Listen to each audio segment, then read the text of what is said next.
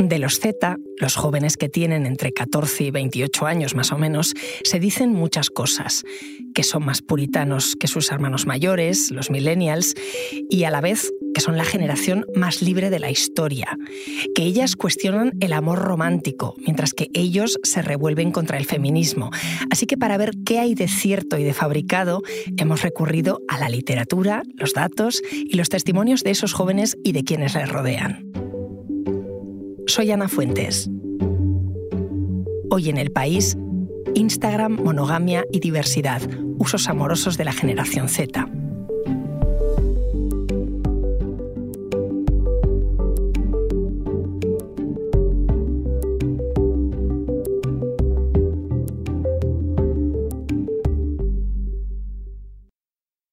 Eh, la verdad es que sí he usado Instagram para ligar. Es bastante, bastante recurrente y muy útil porque realmente es mucho más disimulado que Tinder. La norma más básica es que los chicos que te den like a la historia, esos quieren contigo, 100%. El mecanismo de las chicas es mucho más sutil. Pues lo típico de subir una foto a la que sabes guapísima para que te responda o en un sitio que sabes que esa persona va mucho para que te responda y hacerte interesante no solo entre mis grupos de amigos, de tanto chicos como chicas, no es solo tener conversaciones de feminismo. Mantengo más conversaciones de feminismo con mis amigos chicos que con mis amigas chicas.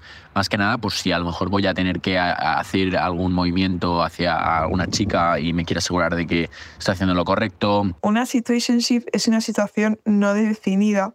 No es ni solo sexo ni tampoco es una relación es ahí, como que hay un poco de sentimientos, pero tampoco hay un compromiso 100%. Pero no durante mucho tiempo porque eh, alargarlas es una tontería y es eh, un mecanismo de tortura personal. Y luego para mí la palabra soltería significa pues, libertad. Para mí ahora mismo significa paz.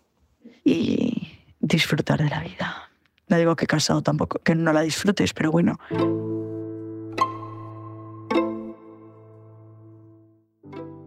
Y estos eran jóvenes Z que nos introducen algunos temas de los que yo quiero hablar con mi compañera Patricia Gosalvez. Hola Patricia. Hola Ana, ¿qué tal? Patricia Gosalvez, generación X, para que que quede claro.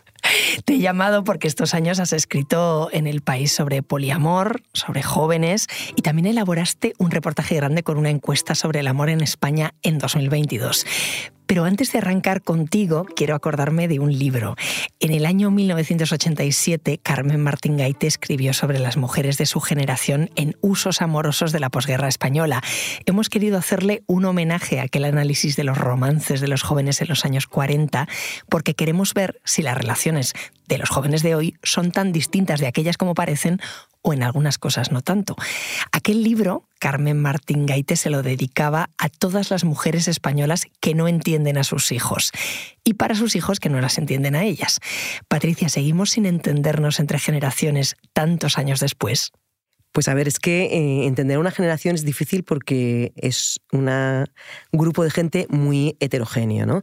En este caso, en los Zetas, eh, hay gente de 14 años y gente de 28. Entonces, sobre todo, si vamos a hablar de amor y de relaciones, qué diferente ha sido para todos nosotros las que puedes tener con 16 o 17 años y las que puedes tener ya con 25, ¿no? ¿Qué retrato general mm, podemos hacer de los Z, aunque sea tan difuso? Eh, los Z son aquellos que nacieron entre mediados y finales de los 90 y eh, a partir de 2010, 2012 terminaría. ¿no? O sea, gente entre eso, entre 14 y 28 años. Se les llama eh, también nativos digitales. En cuanto a sus relaciones amorosas o sexuales afectivas, lo que nos salió a nosotros en la encuesta es que son los que menos conviven, normal, porque tienen menos de 30 años, los que dicen tener relaciones sexuales agradables con más frecuencia, pues normal también, porque tienen 20 años años, em, los que practican más la escucha activa, esto bien por ellos, los que dan menos importancia em, al amor, porque son los únicos que ponen, por ejemplo, el trabajo eh, y los estudios por delante. Anda. Sí, pero también tiene sentido, ¿no? Ellos contestaban en la encuesta que eran eh, los que menos creían que su amor, o sea, la pareja con la que estaban iba a ser la de para siempre normal, esto es sano, porque si con 17 años o con 20 piensas que tu novio va a ser tu novio para el resto, pues igual estás un poco desencaminado a lo que va a pasar de verdad. Sin embargo, por otro lado, eran los que mejor valuaban a su pareja y esto es muy bonito, ¿no? No vas a ser para siempre, pero te pongo un nueve y medio. Todo eso hace que, que que sean una, generación un poquito contradictoria, pero esto, esto está bien. Y también tenemos que entender que, lo que pasa con las generaciones es que, claro, la edad no lo es todo. Hay muchísimas diferencias de género dentro de los Zetas. Y también hay muchas diferencias de una cosa que generalmente se nos olvida, que es de clase, ¿no? Porque ahí también influye el amor. Pues fíjate cómo hablaba Carmen Martín Gaite del cortejo en la posguerra. A las presentaciones en sociedad acudían tantas chicas y todas tan peripuestas que la reacción varonil más frecuente era la de la cautela. Bailaban con ellas como con miedo a arrugarlas por un lado y a decepcionarlas por otro. Esto desde luego ha cambiado. Te voy a dar unos datos. Según Tinder España, más de la mitad de sus usuarios son Z. ¿Esto te sorprende o no? Pues no, o sea, mm, porque la mitad, bueno, es que me parece fenomenal poder ligar en Tinder, pero no veo por qué va a ser peor o menos romántico o menos mm, peor en cualquier circunstancia ligar por Tinder que ligar como ligaba yo cuando era de esa franja de edad mm, en un bar borracha el 95% de las veces. De hecho, creo que nos lo va a explicar mucho mejor Nieves Lara, que es sexóloga, que trabaja con jóvenes y adolescentes y que nuestra compañera Belén Remacha ha hablado con ella y que sabe dónde, dónde están ligando ahora ellos. En concreto con los más adolescentes, eh, Tinder eh, perdió fuerza. Eh, lo que ha ganado entre ellos y ellas para ligar es Instagram. Y también una aplicación que tenemos que mencionar es Virreal, o sea, son todo fotos, todo imágenes en el momento y, bueno, pues puede conllevar el riesgo de, que al final la relación se establece a través de las imágenes y como no, pues también puede haber imágenes de contenido más íntimo eh, produciéndose una difusión, ¿no? un sexting eh, que puede tener muchos riesgos a la hora de hacerlo. Claro, teniendo en cuenta lo que dice la, sexóloga, es un sistema también como más inmediato, más rápido que lo, del, que lo del bar, ¿no? Que también es un poco lo que marca nuestras relaciones ahora, ¿no? La inmediatez. Y también es más rápido pasar después a la cuestión. A principios de la década de los 60 empezaba a proliferar el espécimen de la muchacha que iba a bailar a las boîtes y consideraba no solo una antiguaya, sino una falta de cordura llegar virgen al matrimonio. Bueno, y lo de llegar al matrimonio, de que haya matrimonio y de llegar al matrimonio si lo hay sin haber tenido sexo, está muy superado.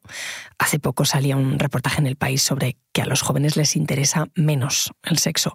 ¿Qué hay de verdad en esto? Lo que decía exactamente el estudio era que estaban un poco saturados de la sexualidad que les rodeaba. O sea, que en todas las. de, la cantidad de relatos eh, basados en eh, historias amorosos sexuales. Sobre todo amorosos sexuales tradicionales, es decir, de parejas heterosexuales, de triángulos amorosos, ¿no? Y esto como que ha llevado a esta idea de que, de que son más puritanos que nosotros, ¿no? De hecho, hay hasta un término que es puritín, ¿no? Como teen de adolescente y puri de puritano, ¿no? pero porque a lo mejor lo que buscan es un sexo más afectivo o más natural, que estar más cómodo, porque ten en cuenta también que es que, claro, viven en, el mundo en el que para todo hay un cuerpo, ¿no? En el del reggaetón, en la hipersexualización. Y pues tampoco me parece tan raro que estén, que estén hartos, porque es que a lo mejor el sexo está un pelín inflado, ¿no? Y por otro lado, hay una de las contradicciones que a mí más me, me, me, vuela a la cabeza esta generación, que es que por un lado les llamamos puritanos, a mí no me lo parecen, y por otro lado es la generación que más porno ha visto, ¿no? No solo más porno ha visto, sino un porno más bestia. Claro, te iba a hablar de eso. Es una generación en la que mm, sus relaciones sexuales incluso están en el debate político. Mm, esto es lo que dice Nieves que ve en clase nos estamos centrando en el porno y al final es un chivo expiatorio para el problema que tenemos real, que es que no hay una educación sexual en, en nuestra sociedad. Pero llevan decenas o cientos de años en los que nuestros abuelos podían tener revistas y podían tener de todo. ¿Qué pasa? Que los hombres son los que consumían porno y es un porno exclusivamente dedicado para ellos, ¿no? ¿Qué pasa? Pues que ahora hay un porno eh, de nueva tecnología, ¿no? Las mujeres han empezado a consumirlo y, el problema es que ese porno sigue estando dirigido a ellos. Entonces lo que se encuentran ellas es eh, una serie de vídeos en las que en ningún momento se respeta su placer, está todo lleno de violencia y ellas tienden a normalizar esto pensando que es lo que van a tener que hacer. Me encuentro chavales de 15 años con disfunción eréctil, que, que no tienen una erección cuando están con su pareja, ¿no? pero sí que la tienen cuando, cuando están eh, viendo un vídeo porno y que tampoco se sienten como tan cómodos para hablar con el mundo adulto, ¿no? Porque saben que les vamos a decir, es malo, no lo veas, pero realmente no es tan así. Es como, bueno, eh, vale, entiendo que lo veas porque nadie te habla de esto, pero más allá de que lo veas, vamos a criticarlo, vamos a ver qué estás viendo realmente y vamos a ver si te compensa o no abierto muchos melones, ¿no? Porque por un lado no hay educación sexual, no hay referentes para las mujeres en ese porno y no hay conversación con otras generaciones sobre lo que están viendo. A ver, es que el, melón de la educación sexual es brutal. Recomiendo encarecidamente a todo el que tenga un preadolescente o adolescente ver un documental de la ETV que se llama Generación Porno. Eh, es alucinante, aprendes un montón como padre y mis hijos tienen 11 y 8 años y yo ya les he explicado que hay una cosa que se llama porno, que son como las películas de los superhéroes, donde salen cosas que no pasan en la realidad, donde son actores, donde todo es mentira, donde salen cosas que a veces te pueden asustar y que no son así. Eh, es otra de las grandes contradicciones y tiranteces de esta, de esta generación, por ejemplo, que eh, en Internet hay muchísima misoginia, mientras que en, la calle están las chicas más eh, empoderadas ¿no? de la historia. O sea, son chavales que han podido tener mucha más educación sexual que hemos tenido los anteriores. O sea, yo pretendo a una generación en la que todavía a la vulva se la llamaba eso en casa, ¿no? O lo de abajo, culito de adelante. Pues hay, hay un salto. y esta contradicción también entre niñas muy empoderadas y la gran labor que ha hecho el feminismo y chavales, como salía la, encuesta del otro día, ¿no? Del, del, CIS, asustados diciendo que el feminismo les, les atacaba a ellos, ¿no? Que, y la tensión entre el mundo digital y el mundo real. Esa es otra. Eh, hay también más diversidad sexual, decías antes. Eh, ¿Qué decía aquella encuesta sobre aquello? Pues en aquella encuesta entre los menores de 25 años la heterosexualidad cae un 15% respecto a los baby boomers, que son los, de, los que nacen en la década de los 50 y los 60. Hay más del doble de bisexuales ¿no? Eh, y homosexuales, mucho más bisexual que en cualquier época de la historia. Y también son más tolerantes. O sea que bien con la generación Z. Ahora me sigues contando, Patricia. Enseguida volvemos. Porque escuchas hoy en el país y siempre tienes ganas de más, recuerda que los sábados y los domingos tienes nuevos episodios gracias a la colaboración de Podimo y El País Audio. Y después de conocerse, de cortejarse, viene el que somos.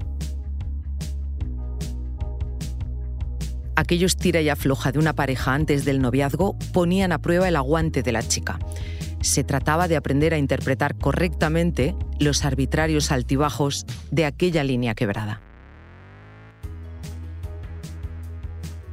Esto a lo mejor no, no ha cambiado tanto, lo que pasa es que ahora le llaman situationships, ¿no? Algo que no es ni ser novios, ni amigos, ni fue amigos. Pero que no ha estado ahí.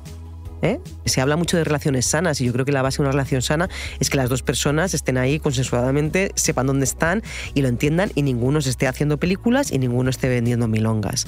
Eh, con lo cual, si los dos estén a gusto, pues fenomenal. Tengo más datos. Son de Tinder de, de, 2023. A la hora de formalizar una relación, el 52% de la generación Z prefiere relaciones monógamas.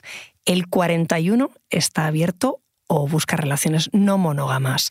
Las relaciones abiertas y el poliamor jerárquico son los tipos de relación no monógama más populares. Eh, explícame qué es cada cosa, qué es una relación abierta y qué es el poliamor jerárquico. Me parece que muchos son, ¿eh? ¿eh? creo que, claro, en Tinder la mayoría de los usuarios son solteros, con lo cual están abiertos a muchas cosas, pero, pero muchos son. Nosotros sabían que, que es una cosa minoritaria la gente que busca este tipo de, de relaciones y cada una es un mundo. Em, las relaciones abiertas suelen ser pues, una relación muy parecida a una relación clásica, convencional y monógama, pero en la que te puedes ir a la cama un poco con cualquiera y tener relaciones más o menos románticas, las que pactes con, con tu pareja, con otras personas. ¿no? Las hay que te lo cuentas, las hay que no te lo cuentas, o sea, pues cada uno a su rollo. Y la, el poliamor jerárquico es que tienes varias historias románticas, o sea, sexual, mm, afectiva, eh, pero hay una que es como tu novio-novio.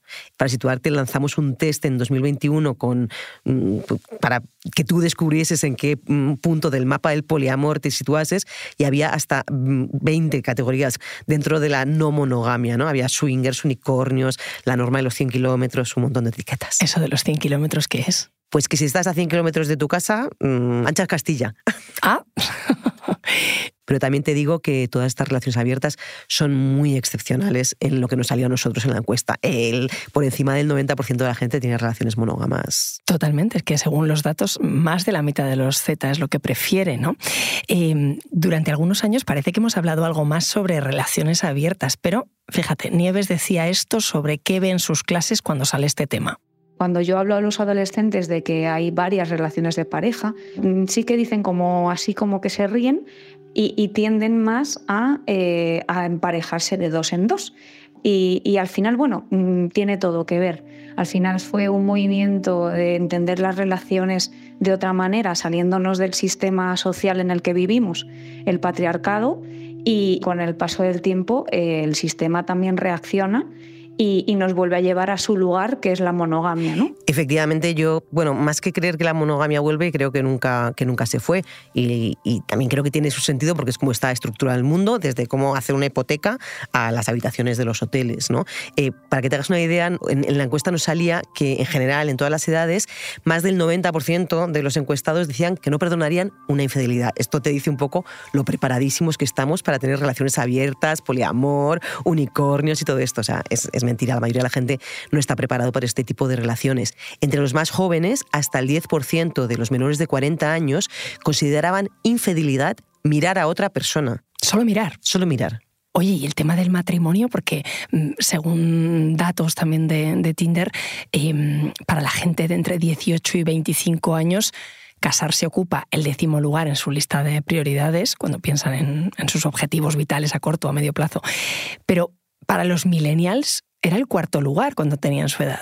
Sí, pero perdóname, aquí los raros, como para todos, son los millennials, no los de la generación Z, porque entre los 18 y los 25 años, ¿qué haces pensando en casarte? Eh, de hecho, yo me casaba hace poquísimo, ya pasados los 45, y hice un tema porque al final lo miré en el CIS y efectivamente éramos muchos los mayores de 40 con familia, hipoteca, hijos, que nos casábamos ya mayores porque de jóvenes pues nos parecía una cosa muy rancia casarse.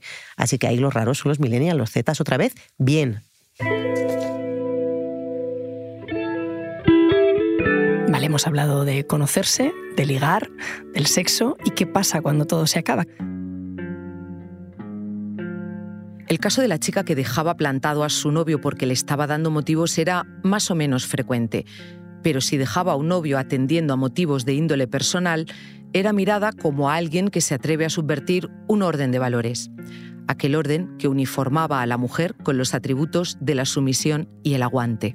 ¿Qué pasa con las rupturas? A ver, romper siempre es difícil, pero ya estos términos de la sumisión y el aguante, no. Menos mal.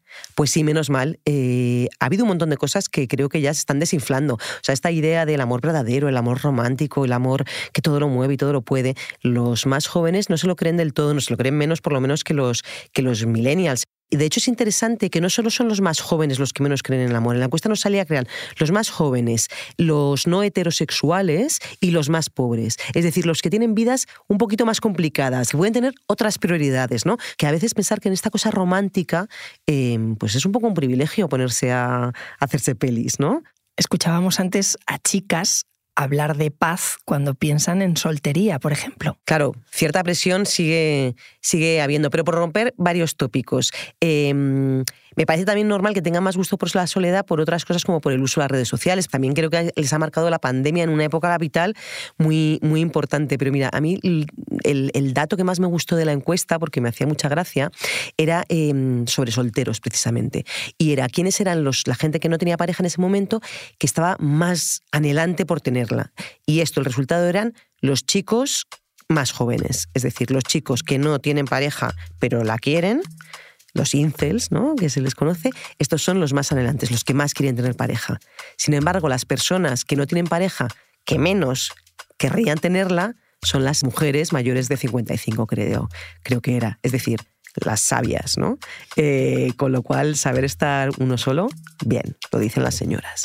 Hemos eh, visto muchos datos. Encuestas sobre salud sexual, la encuesta que hizo el país, que era la primera de este tipo, el CIS. Pero al final, Patricia, ¿del amor sabemos algo? Eh, para el texto de la encuesta recuerdo que un historiador me dijo que era muy difícil baremar el, amor, convertirlo en, encuesta, porque eh, es quizás la expresión más significativa del autoengaño. ¿no? Las respuestas dependían tanto de si estabas enamorado en ese momento, ¿no? De lo que dijes que, que significaba el amor. Así que es un, tema del que hablamos mucho, pero que es muy contradictorio, e incluso para uno mismo, ¿no? O sea, uno mismo puede decir unas cosas con una edad y con otra otra. Eh, puede decir lo mismo cuando tiene novio, cuando no, cuando está desengañado, cuando está furioso, cuando está enamorado. Y lo bueno de esta, de esta encuesta es que quedaba claro que para casi todos los que estaban en pareja, estarlo estar enamorado, estar en pareja, era una fuente de alegría, ¿no? Y sin embargo, creo que a veces hay mucho relato, mucho relato en las pelis, en los libros, sobre el drama, ¿no? También las noticias, te quiero decir, también a veces el amor es dramático, pero creo que en general el amor es una fuente de, alegría y, de, vida, ¿no? Eh, así que hay que quererse pues con honestidad, con igualdad, con libertad y quererse bien, porque en general creo que, que es algo bonito. Gracias, Patricia. A ti.